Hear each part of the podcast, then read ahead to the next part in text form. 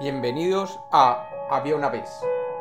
Hoy tenemos una historia basada en un cuento de Augusto Monterroso.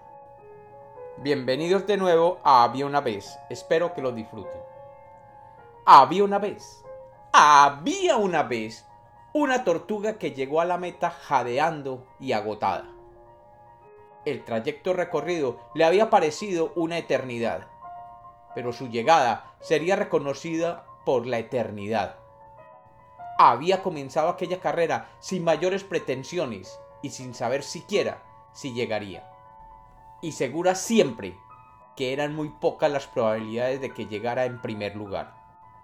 Ahora, después de haber pasado la meta, se sentía orgullosa de sí misma, porque contra todos los pronósticos y contra todos aquellos que habían apostado en su contra, ella era la victoriosa.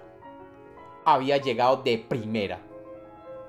En sus primeros comentarios ante la prensa que presurosamente la habían abordado cuando cruzó la meta, ella cándidamente confesaba que realmente siempre había temido perder, pues su contrincante siempre estaba pisándole los talones. Y en verdad, así había sucedido. Una diez mil trillonésima de segundo después como una flecha, y maldiciendo a Zenón de Lea, llegó el divino Aquiles. Y como los cuentos nacieron para ser contados, este es otro cuento de Había una vez.